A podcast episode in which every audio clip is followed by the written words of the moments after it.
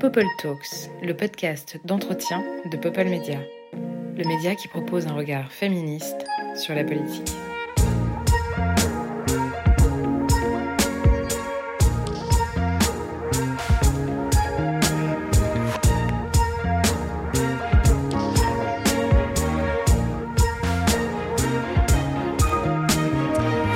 Bonjour, bonjour, bienvenue sur ce nouvel épisode de Popol Talks. Aujourd'hui, j'ai l'énorme, l'immense plaisir de recevoir Pauline Ferrari. Bonjour Pauline. Bonjour.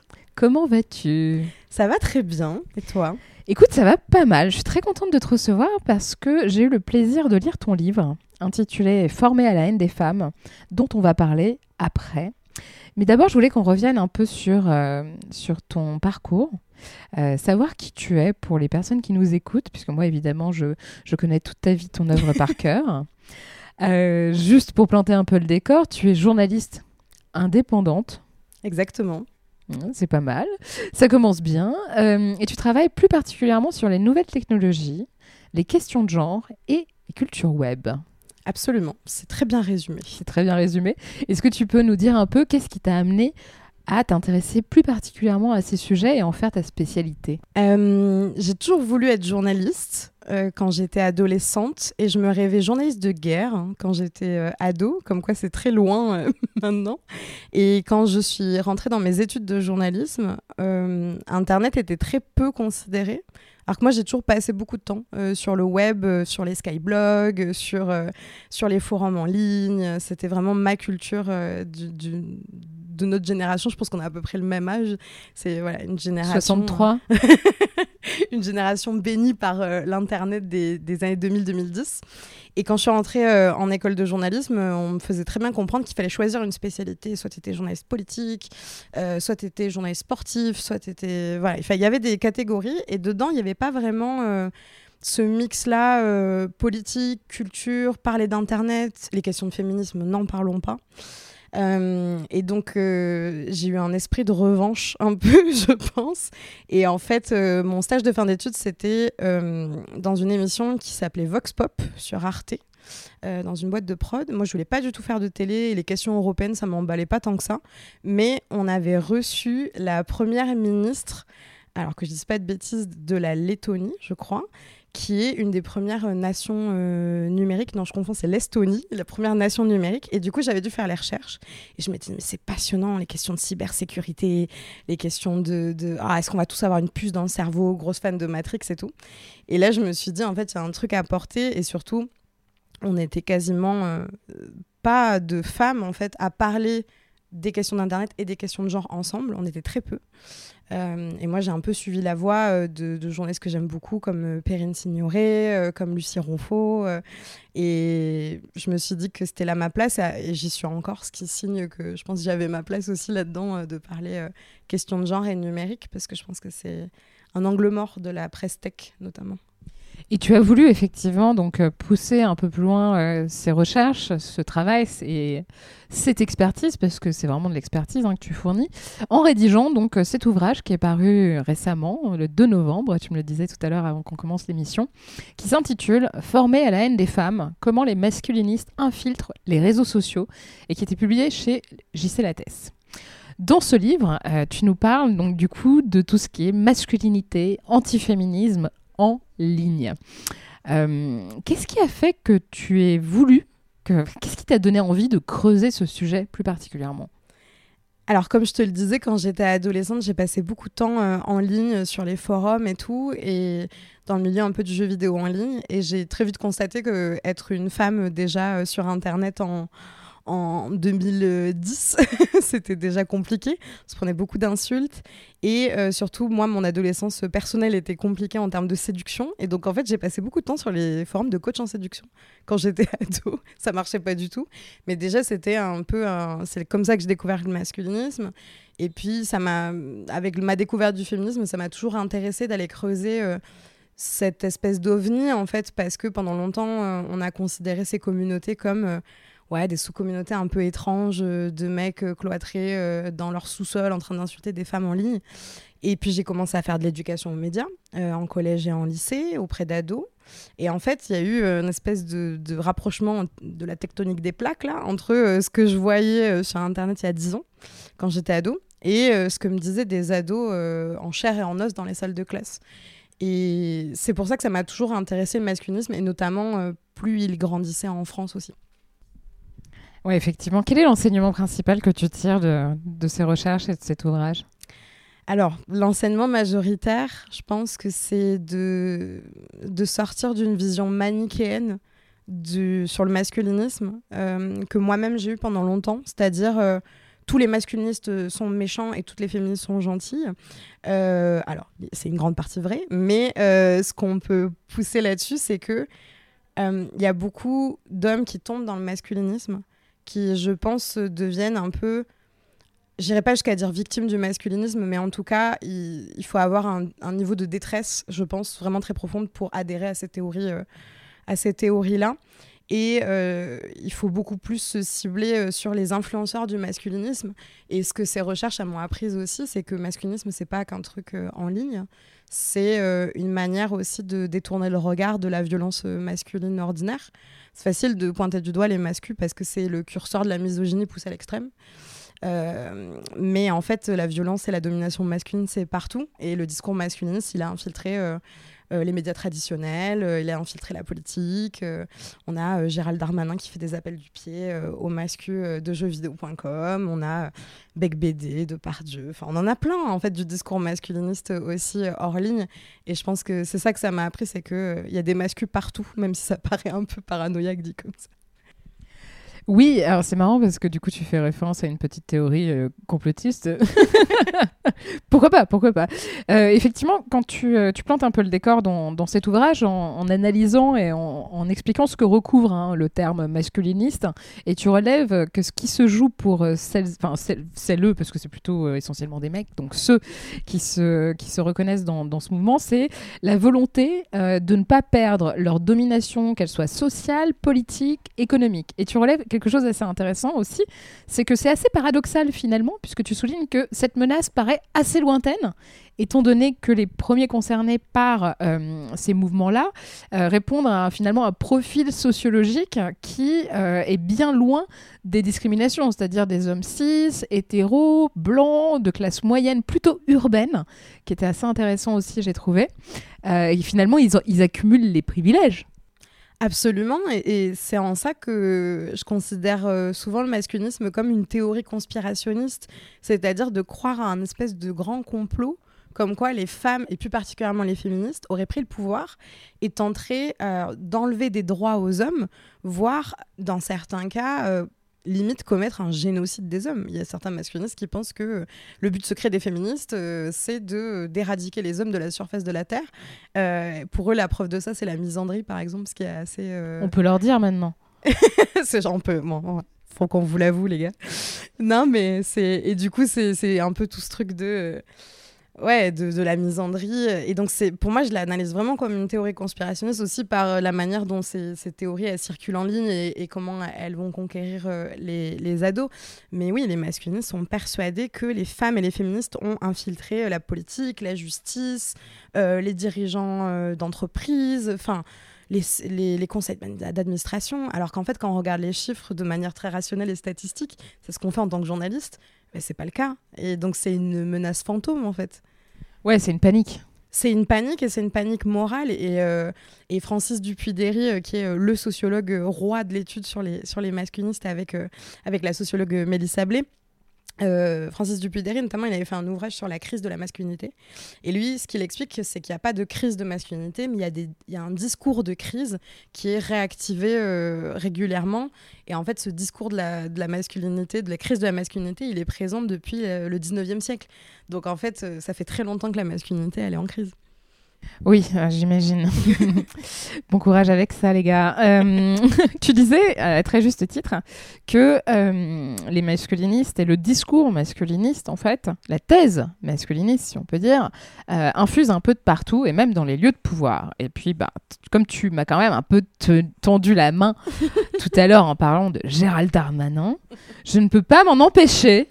Je veux en parler. Tu écris page 57 Alors, je cite Le masculinisme infuse partout, jusque dans les prises de parole politiques. En février 2022, le ministre de l'Intérieur, notre fameux GG, fait face à la journaliste Apolline de, Malherbe sur BFM TV. Cette dernière le titille sur des chiffres et Darmanin lâche d'un ton condescendant. Non, mais ne vous vexez pas, calmez-vous madame, ça va bien se passer, ça va bien se passer.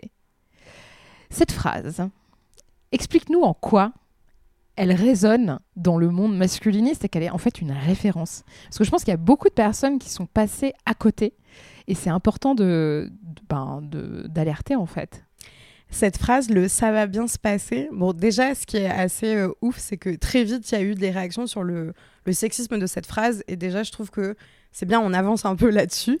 Mais euh, moi, la première fois que j'ai vu cette phrase, je me suis dit, hmm, ça me rappelle quelque chose de très très connu que j'ai vu sur les internets. Mais tu sais, au début, tu te dis, il y, a que moi qui ai ça, mais c'est un biais de ma part. Et en fait, euh, je vois qu'il y a d'autres influenceuses féministes qui commencent à en parler. Rose Lamy, du Contre Paris pour la bagarre, Anna Tomazov, euh, de même pour Cool Kid féministe. Et je me dis, oui, en fait, c'est ça.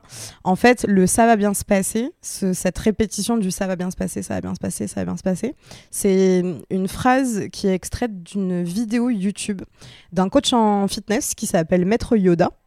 Euh, qui est en fait dans une histoire de clash euh, par vidéo interposée sur YouTube, vraiment un truc des années 2010, euh, il a prononcé cette phrase de ça va bien se passer. Et donc cette, phrase est devenue un gimmick, est devenue une référence, un mème sur euh, les forums, particulièrement le 1825 de jeuxvideo.com qui est un forum, comme on le sait, euh, avec des, gros attraits masculinistes et où il y a une grosse concentration de propos euh, sexistes, euh, racistes, homophobes, etc. Et donc, en fait, ça paraissait trop gros pour que ce soit juste une coïncidence. Et donc, c'est ce qu'on pourrait appeler un phénomène de dog whistle en anglais, c'est-à-dire un, un appel du pied, en fait, c'est de faire référence à quelque chose qui a que les initiés qui vont comprendre. Et mm, on saura, je pense, jamais vraiment si c'était volontaire ou non de la part de Gérald Darmanin. Il n'empêche que sur le forum jeuxvideo.com, ce jour-là, ça a été la teuf. Ça a été, ah, regardez, euh, Gérald Darmanin, il nous fait, euh, genre, euh, il a cité Maître Yoda, trop drôle, etc. Et donc, c'est une manière aussi d'essayer de rallier à la cause. Oui, d'ailleurs, ce, qui euh, ce qui corrobore en fait cette thèse selon laquelle Gérald Darmanin marche un peu sur les plates-bandes, euh, marche un peu beaucoup, mais c'est gros sabots sur les plates-bandes euh, de l'extrême droite, puisque tu relèves aussi dans, cet excellent ouvrage qui est paru chez Gisèle Lattès le 2 novembre, que je vous invite à, acheter, à lire, à offrir pour Noël, tu relèves effectivement qu'il y a un lien quand même assez évident entre masculinisme, extrême droite. Absolument. Euh, en fait, comment je l'explique, c'est qu'il serait. On peut pas dire que tous les masculinistes sont d'extrême droite. Mais on peut dire que l'extrême droite, par sa création et son essence, a une portée masculiniste, a une portée viriliste, euh, qui est basée sur euh, un peu toutes ces images du culte du corps, du culte de la virilité, d'un ordre social et familial naturel, je mets des R guillemets, traditionnel, etc. Et donc, il y a une porosité très forte entre le mouvement masculiniste et l'extrême droite, euh, et les extrêmes droites, je dirais même. Euh, et surtout, les argumentaires masculinistes sont devenus un terrain de recrutement pour l'extrême droite. Et le meilleur exemple de ça, je ne sais pas si on va en parler, mais c'est Thaïs Descuffon. Thaïs, c'est la reine des masculinistes, mais par exemple, euh, Julien Rochdy, Papacito, enfin tous ces figures un peu médiatiques de l'extrême droite en ligne sont des masculinistes, flirtent avec le masculinisme. Et en fait, on se retrouve avec un espèce de mix and match entre le masculinisme, la théorie du grand remplacement. C'est euh, le fait de dire euh, si vous avez plus de relations sexuelles avec des femmes, c'est à cause de l'immigration. Euh, parce que, en gros, les personnes racisées viennent vous piquer vos femmes et vos campagnes, quoi. Et euh, en même temps, euh, bah, vous n'avez pas accès à cette sexualité-là euh, parce qu'elles préfèrent les hommes racisés. et en même temps, c'est eux qui violent les femmes. Enfin, tout ce discours aussi fémo-nationaliste, etc. Donc tout ça forme un espèce de pot pourri, c'est vraiment le bon terme. et c'est devenu un argumentaire de, récupération médiatique. Ouais, en effet, il y, a ça effectivement, mais ce qui est assez intéressant aussi avec des figures comme celle de Thaïs Descuffon, rappelons-le, qui était l'ancienne présidente de Génération Identitaire, qui a été euh, dissous euh, l'an dernier et qui, du coup, maintenant a une, énorme présence euh, sur les réseaux sociaux. Tu l'as, tu l'as, d'ailleurs, tu la, tu la qualifies d'influenceuse mascu, ce qui est finalement une expression qui lui, qui lui, qui lui correspond assez bien. C'est qu'en fait, on peut se dire de manière assez intuitive hein, que le masculinisme ne peut pas être porté par des femmes. Euh, alors quand là, on a un exemple euh, qui, contre, qui, qui, qui nous contre qui nous contre-prouve, ça n'existe pas ce terme? non, bref, qui nous contredit. Voilà, merci, merci beaucoup. Euh, qui nous contredit. Il y en a d'autres, parce que tu en cites d'autres dans ton livre. Ouais, j'en cite d'autres. En, en, fait, ce qu'il faut voir, c'est que les, les femmes de droite et d'extrême droite, et certaines femmes qui portent un discours anti-féministe euh, et masculiniste. Alors, on a Thaïs Descuffon. Aux États-Unis, on a euh, tout le mouvement autour des tradwives, euh, particulièrement. Je disais un super article de l'ADN ce matin sur, sur les tradwives. tu peux nous expliquer un peu le contexte Oui, bien sûr. Alors, les tradwives, c'est une sous-communauté en ligne d'influenceuses, de vidéastes américaines qui proclament euh, vivre vachement mieux depuis qu'elles sont euh, devenues mères au foyer. Et en fait, elles, elles romantisent et elles euh, glamourisent cette espèce de vie très issue des années 50, de mère au foyer qui s'occupe de son mari, de ses enfants, de sa maison. alors, si c'était que ça, à la limite, bah, le principe du féminisme, c'est le choix. Donc, en fait, chacune est, libre de faire comme elle veut. Le problème, c'est qu'en fait, c'est sous-jacent d'un discours politique euh, conservateurs, voire parfois plus que conservateurs, des liens avec euh, l'alt-right américaine, donc l'extrême droite américaine euh, conspirationniste, violente, parfois néo-nazie aussi. Et donc, en fait, ces tradwives-là, elles servent un peu de vitrine et elles attirent aussi des jeunes, y compris des jeunes filles, parce que euh, c'est euh, un modèle qu'elle glamourise et qu'elle glorifie en mode mais regardez c'est génial, j'ai du temps pour moi, je peux m'occuper de ma maison, etc. Et elle mixe ça avec des théories hyper xénophobes et hyper racistes. Et donc en France on a ça aussi, on a euh, le collectif Némésis et son fémonationalisme qui se permet d'aller dans des manifs du 25 novembre euh, pour montrer à quel point euh, les féministes ne prennent pas du tout en compte la question de l'immigration. Euh, on a Thaïs Descuffon, on a Estelle Redpill, qui était une influenceuse, je dis était parce qu'elle s'est retirée des réseaux, parce qu'elle s'est pris du cyberharcèlement, y compris de la part de son propre camp. Et donc, elle a fini par arrêter son contenu. Mais Estelle, Estelle Redpill, pareil, proche des mouvements de reconquête et d'Éric Zemmour. Enfin, en fait, on en a plein des femmes comme ça euh, d'extrême droite euh, qui euh, sur le masculinisme. Et Thaïs Descuffon, là où elle était super forte, on peut pas lui enlever ça, c'est qu'elle a créé une communauté d'hommes masculinistes hein, ou des, jeunes hommes qui sont tentés par le masculinisme et où elle, en tant que femme, elle leur donne raison. En fait, avoir une femme qui dit oui, c'est normal que tu souffres, c'est à cause des féministes, en fait, c'est encore plus rassurant. plutôt que c'est un Julien Rochdy ou un Papacito qui, qui le dit, quoi. Ouais, c'est clair. Est-ce que, euh, est-ce que tu penses que euh, le succès finalement euh, de, des thèses d'extrême droite au sein des sphères masculinistes peut s'expliquer notamment par le fait que finalement l'extrême droite est un peu née et s'est développée sur Internet, étant donné que l'extrême droite n'avait pas accès, ça a bien changé, hein, disons-le, aux médias traditionnels. Il y a eu toute une période pendant laquelle les influenceurs type Alain Soral et compagnie ont euh, finalement, euh, ont finalement euh, pris d'assaut Internet de sorte à développer bah, leur campagne en fait et leur idéologie et leur propagande. Jean-Marie Le Pen était un des, premiers, un, premier, un des premiers hommes politiques pardon, à avoir un vlog. C'est quelque chose d'assez. Enfin, qu'on se dit, bon, ben voilà. Donc, est-ce que tu penses qu'il y a quand même peut-être une explication dans, ce sens? Je pense totalement. En fait, l'Internet français euh, et, c'est bon, cocorico, hein, mais euh, c'est très marqué par l'extrême droite. L'extrême droite s'est étendue en ligne Euh, comme tu le disais, l'extrême droite n'ayant pas, à l'époque, accès aux médias traditionnels, aux, aux réseaux traditionnels aussi de militantisme, à une période au début des années 2000 où c'était quand même mal vu d'être d'extrême droite.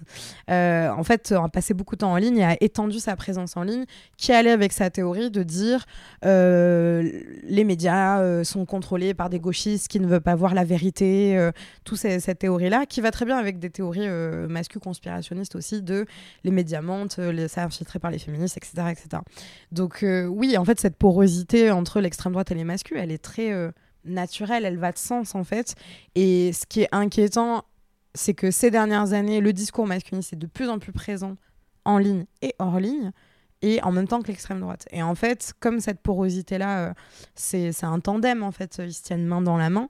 Euh, on sait, euh, l'extrême droite n'a jamais été pour les droits des femmes. et même, c'est un parti, enfin, le Rassemblement national est un parti profondément antiféministe. Donc, forcément, c'est des thèses qui vont ensemble. Et c'est très inquiétant de voir qu'avec la montée de l'extrême droite dans notre pays, il y a une montée du masculinisme qui va avec. Et c'est pour ça, moi, j'ai l'impression, ça fait 5 ans que je travaille sur euh, le sujet des masculins de manière globale.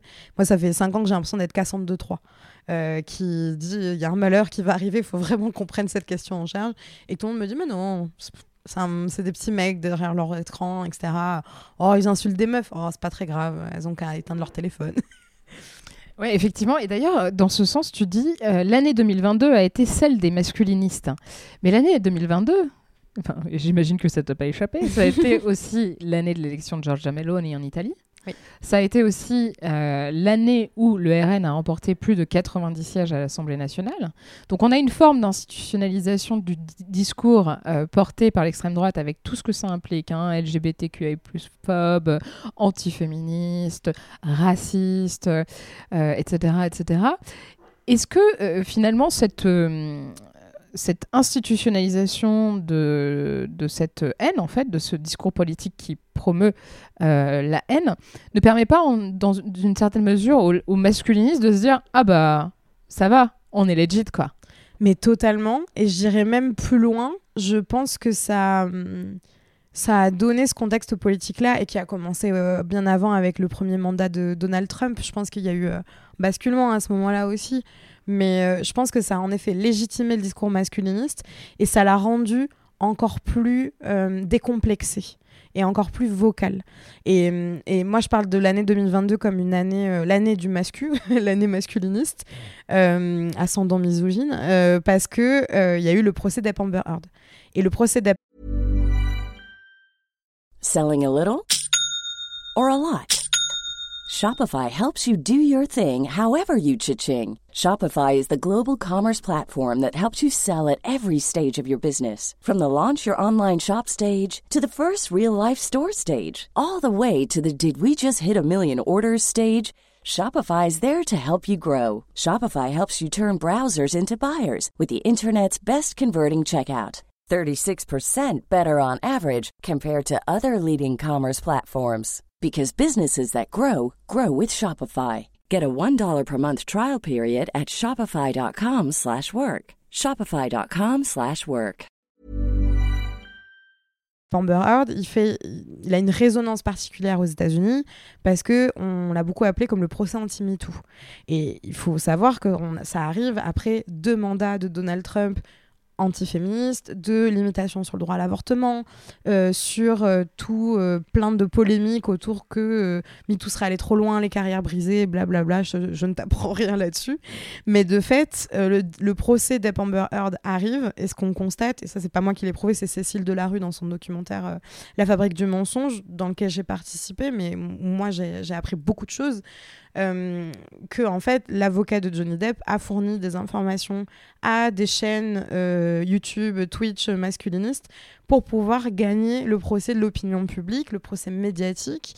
Et en fait, euh, on s'est réveillé trop tard, je pense, des mois après, en se disant ah en fait il y a eu une énorme campagne de désinformation et de, diffamation et de dénigrement vis-à-vis d'une femme. Et en fait, moi, je suis persuadée que ça aurait été Amber Heard ou une autre femme euh, célèbre, personnalité médiatique, ça aurait été la même.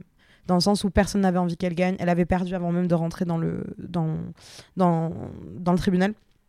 Et donc, euh, je pense que ce contexte-là fait en effet que les masculins sont totalement légitimes. Et la preuve, c'est que Johnny Depp a gagné son procès en diffamation. Et donc, bah, c'est une, une, victoire du côté des masculinistes. On ne peut pas dire qu'ils ont perdu. Et c'est aussi pour ça euh, que les procès en diffamation se multiplient aussi. Euh, suite à ça. Moi, je suis pas très étonnée en France quand je vois des procès en diffamation qui se multiplient de la part de PPDA. c'est une volonté de, silenciation aussi. Et donc tout ça, tout ce contexte-là, il va ensemble. Quand on a euh, euh, des représentants politiques qui nient euh, les, violences faites aux femmes, qui nient tout ça, bah forcément, ça donne une raison pour les masculins de dire oh, on est légitime et on va continuer à porter ce discours-là. Alors effectivement, le, finalement, le discours masculiniste et le combat, hein, puisque c'est une vraie lutte en réalité, vu la façon dont c'est structuré, on comprend qu'il y a un véritable agenda qui est poussé et de manière euh, euh, assez efficace, euh, malheureusement. ça dépasse les frontières. Ça dépasse les frontières, mais pas que. Ça dépasse aussi les frontières idéologiques, parce que tu relèves à très juste titre, on parle beaucoup d'extrême droite depuis tout à l'heure, que finalement la gauche et l'extrême gauche particulièrement n'est pas épargnée. Ouais, le masculinisme, en fait, ce serait un biais que de dire euh, tous les masculins sont d'extrême droite, comme je disais tout à l'heure. Le masculinisme, ça traverse vraiment euh, toutes les classes sociales, euh, tous les environnements géographiques, tous les pays. Et, c'est difficile hein, à s'avouer aussi, même si je pense qu'en tant que féministe, on, on le sait, hein, mais à gauche, à l'extrême gauche, dans les mouvements écologistes il y a aussi du masculinisme. Euh, ça passe par euh, le fait de nier euh, les thèses féministes, ça passe par le fait de... plus jeune, j'ai beaucoup côtoyé la jeunesse communiste, notamment pendant mes, mes études c'est le fait de dire ah camarade euh, la lutte des classes euh, c'est en priorité le truc de féministe on verra plus tard. C'est protéger les agresseurs qui sont au sein des partis c'est ne pas condamner publiquement des députés qui sont accusés de violence. Enfin donc non ça ça hum, comment dire, ça traverse aussi tous les, milieux politiques. Et pareil, Francis Dupudéry, encore lui, le grand et l'unique, a fait euh, un article scientifique très intéressant sur les mouvements euh, anarchistes et marxistes du début du XXe siècle en France, où il explique en fait très simplement que oui, il y avait des pensées antiféministes, y compris dans l'anarchisme. Euh, encore aujourd'hui, dans les mouvements anarchistes, notamment québécois, il y a encore cette idée que la lutte des classes vient en premier et le féminisme vient en second. Et donc nos mouvements ne sont pas épargnés de masculinisme. Et c'est aussi euh, comment on arrive à les combattre au sein même de nos mouvements politiques.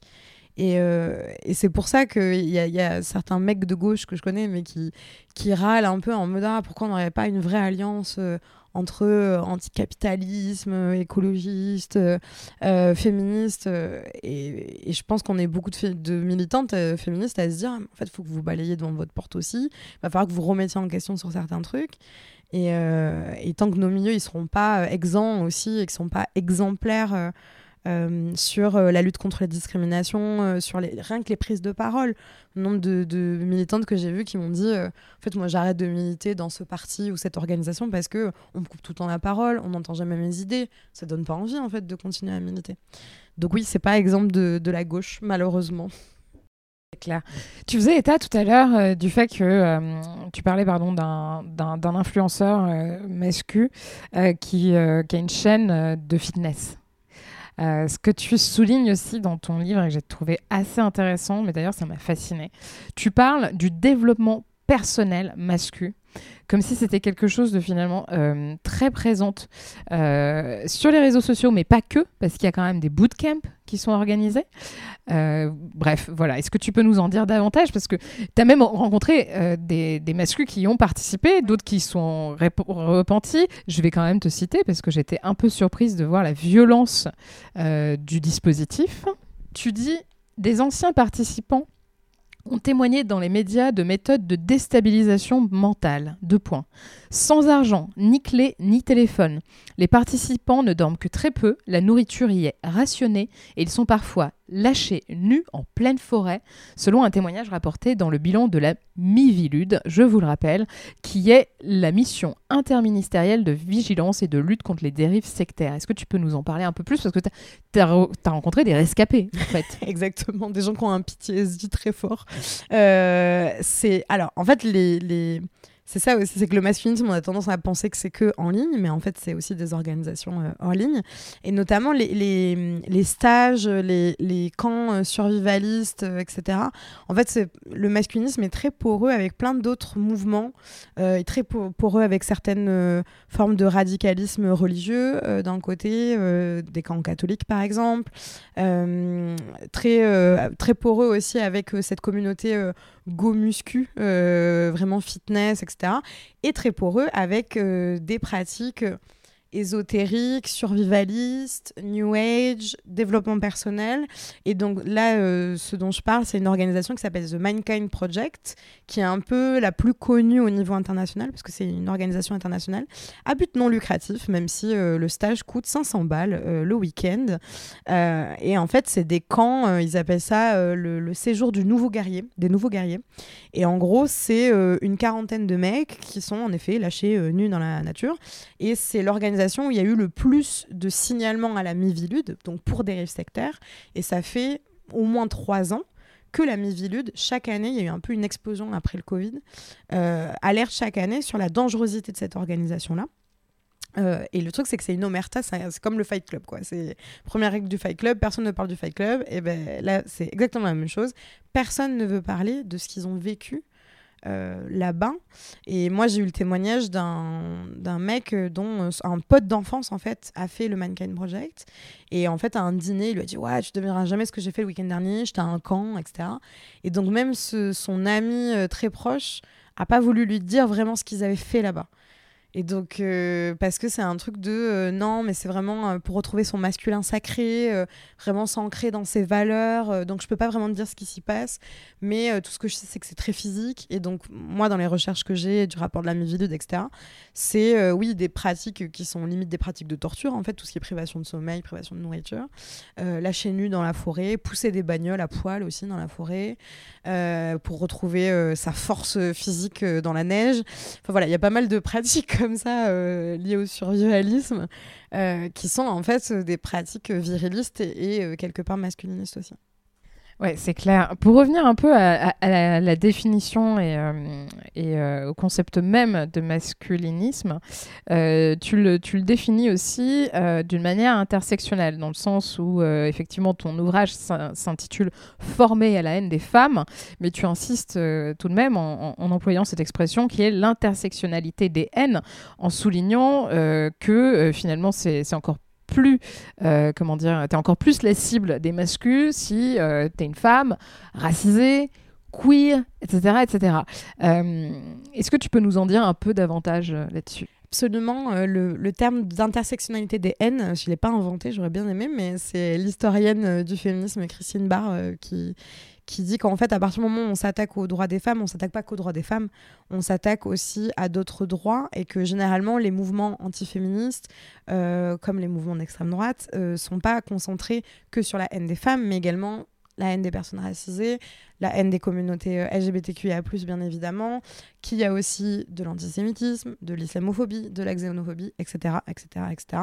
Et donc, euh, une forme d'intersectionnalité des haines, de tout ce qui ne nous ressemble pas, de toute forme d'altérité, qui ne soit pas un homme cis, blanc, hétéro, euh, de classe moyenne. Donc à partir de ce moment-là, en fait, ce qu'on constate, c'est que pour en avoir parlé avec un, chercheur, Lou aussi, euh, qui a travaillé sur euh, un super rapport de, de l'équipe up et de l'Institut du genre en géopolitique, qui a fait un rapport qui s'appelle Contrer les discours masculinistes. Euh, en fait, ce qu'ils ce expliquent dedans, c'est que toucher aux droits des femmes ou toucher aux droits des LGBT, c'est un effet domino. On commence à toucher un endroit et en fait, on en entraîne un autre et un autre et un autre. Par exemple, ce qui se passe aux États-Unis avec euh, la communauté trans, avec l'attaque euh, sur les drag queens et la communauté LGBT, ben, en fait, c'est un effet domino aussi pour euh, interdire en fait ces communautés-là, pour interdire les droits des mineurs trans, notamment pour interdire le droit à l'avortement, etc., etc. Et donc, lui, particulièrement, ce chercheur-là, on en avait parlé, il me dit, mais en fait, protéger par exemple les enfants trans, c'est aussi protéger à terme, en fait, les femmes euh, et les autres minorités de genre. C'est un effet domino. Et donc, euh, pour, les, pour les euh, bien sûr, il faut s'attaquer aux féministes, mais bien sûr, il faut s'attaquer aussi alors aux hommes homosexuels, parce que bien sûr, c'est eux qui sont la décadence de la masculinité. les lesbiennes, elles sont vues comme à mettre dans le même panier que, que les féministes. Donc, c'est des hystériques qui, de toute façon, n'aiment pas les hommes. Et les personnes trans, c'est encore pire pour les masculins parce que c'est vraiment un truc de décadence euh, de la société euh, contemporaine euh, capitaliste, etc. Donc, au final, on est sur une détestation d'à peu près tout le monde qui ne nous ressemble pas. Et ça fait quand même beaucoup de personnes. juste pour rebondir sur, sur cette haine, ces haines, parce qu'on peut les mettre au pluriel, qui concernent les masculinistes, tu dis que le fait de se retrouver dans cette communauté, pour beaucoup, ça leur permet d'atteindre un sentiment de sécurité. En fait, euh, les groupes masculinistes ont une utilité. C'est bizarre à dire, mais ils ont une utilité, c'est qu'ils agissent euh, en groupe de soutien pour beaucoup de mecs. Généralement, quand on commence à basculer vers les théories euh, masculinistes, c'est qu'on se sent pas bien dans sa vie, euh, dans quelconque domaine, soit le domaine professionnel, généralement le, domaine sentimental. On n'arrive pas à accéder aux relations amoureuses et sexuelles, on n'a pas confiance en soi, on se trouve pas beau, etc. etc. Et en fait, là-dessus, euh, le masculinisme joue le rôle de catalyseur et euh, donne des réponses très simples à des questions existentielles que tout le monde se pose, particulièrement quand on est ado. C'est est-ce que je vais réussir ma vie? Est-ce que je ne peux pas mourir seule? Euh, Est-ce qu'il y a quelqu'un qui un jour va m'aimer pour qui je suis? Enfin, ce genre de choses. Et en fait, les masculins amènent une sécurité de dire c'est pas toi le problème, c'est les femmes, c'est les féministes, et c'est porter la responsabilité autre part. Et c'est beaucoup plus confortable que de, enfin comment dire, de se vautrer dans la misogynie plutôt que de se remettre en question, plutôt que de reconnaître ses privilèges. Et donc oui, ça leur amène une sécurité parce que bah, c'est un groupement euh, de gens qui vous disent euh, non, tu as raison, tu as raison de te sentir mal, c'est la faute des femmes et des féministes. Et donc forcément, ça, ça agit comme groupe de soutien et comme euh, bouffée d'air frais quelque part pour ces mecs-là. Donc ils sont convaincus de ce qu'ils pensent aussi. Ouais, c'est assez, assez effrayant, effectivement. On parle beaucoup d'Internet depuis tout à l'heure en disant que bah, c'est un peu de la merde, hein, puisqu'on souligne le fait qu'il y a beaucoup de masculins, que l'extrême droite a émergé sur Internet, etc. etc. Moi, j'adore Internet. Moi aussi. Voilà. J'adore Internet. Donc il faut quand même que euh, on rappelle que finalement c'est pas à cause d'internet. En fait ouais c'est vraiment euh, finalement on peut pas tout enfin on peut pas rejeter la cause sur internet. Je veux dire sur internet il se passe des choses fabuleuses. C'est un, un, vrai faux euh, argument en fait de dire que c'est la faute à internet. Oui et non. oui, parce que les grandes entreprises du numérique ont une responsabilité sur l'essor de ces contenus, le manque de modération, le fait de laisser ces contenus en ligne, de les laisser se propager à travers euh, des algorithmes euh, notamment. Tu peux élaborer un peu sur les algorithmes Oui, absolument. En fait, les algorithmes, c'est des petits programmes informatiques euh, qu'on a dans nos téléphones, dans nos ordinateurs, et c'est ce qui permet de nous recommander du contenu notamment. Et en fait, le problème, c'est que les algorithmes, de plus en plus, vont vers une hyper-personnalisation du contenu. Donc, en fait, les algorithmes essaient de chercher quel contenu va le plus vous plaire. Et le problème, c'est qu'avec les contenus masculinistes, mais ça vaut pour les contenus d'extrême droite aussi, euh, c'est qu'on tombe dans ce qu'on appelle des bulles algorithmiques. On commence à consommer du contenu et en fait, puisqu'on a l'air de bien l'aimer, on nous en repropose encore, encore, encore. Et en fait, on, évolue dans un espèce de bocal de poisson rouge où on n'arrive pas à avoir les opinions d'autrui et donc on se renforce euh, cognitivement. Euh, on se renforce sur ses propres opinions. Donc là-dessus, les algorithmes, les grandes entreprises de la tech ont une responsabilité. Mais euh, encore une fois, je pense que c'est trop facile de dire c'est la faute d'Internet et des réseaux sociaux. C'est un peu un discours de boomer que de dire ça. Et c'est surtout mal comprendre que les cyberviolences euh, sont un bout du continuum des violences en fait et que les violences qui ont lieu en ligne ont aussi lieu hors ligne que les masculinistes c'est pas juste des mecs qui insultent des meufs sur internet c'est aussi des mecs qui vont aller euh, insulter leurs profs violer leurs meufs vont aller euh, décoller des collages féministes, enfin, font aller faire des choses dans la vraie vie, là encore, parce que je déteste ce terme. Mais euh, c'est pas que la faute d'Internet, c'est la faute à un, contexte sociopolitique et les masculins, ils existaient bien avant Internet. C'est juste, ça leur a donné un lieu où se rassembler et où communiquer et s'organiser aussi. Ouais, c'est clair. Donc parlons des choses positives sur Internet. Moi, il y a un, un concept euh, que je voulais euh, explorer avec toi pour, euh, pour conclure cet échange. C'est le cyberféminisme. Oh oui. Alors cyberféminisme, c'est alors déjà il faut repartir un petit petit retour en arrière En- aux années 80. euh, on a une femme qui s'appelle Donna Haraway. Donna Haraway, elle est pas du tout euh, féministe dans le sens, elle, est, elle étudie pas en études de genre, euh, enfin, elle est pas sociologue sur la question. euh, elle, elle est plutôt dans le domaine de la faune et la flore, pour être très honnête. voilà, elle, étudie plutôt la nature. Et elle sort un livre qui s'appelle The Cyborg.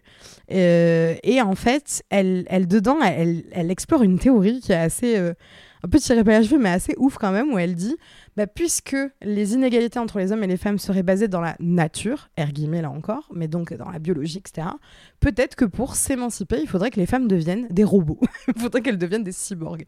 Alors c'est un peu fantaisiste dit comme ça, mais en fait, c'est pas si bête que ça. Et elle, elle le voit pas cyborg en mode on devient comme dans, euh, je sais pas, euh, iRobot avec euh, Will Smith et on devient avoir des puces dans le cerveau et des bras bioniques.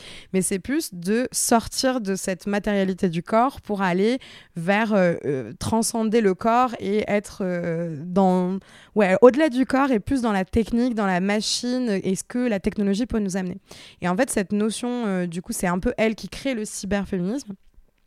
Et c'est réapproprié par énormément de collectifs euh, féministes cyberpunk dans les années 90 sur Internet, notamment le VNS Matrix, qui crée euh, le, cy- le cyberféministe manifesto et qui dit, en fait, dans ce manifeste, on doit prendre les outils technologiques euh, et les appliquer au féminisme pour réussir à euh, surpasser les inégalités de genre sans pour autant que la technologie devienne elle-même inégalitaire.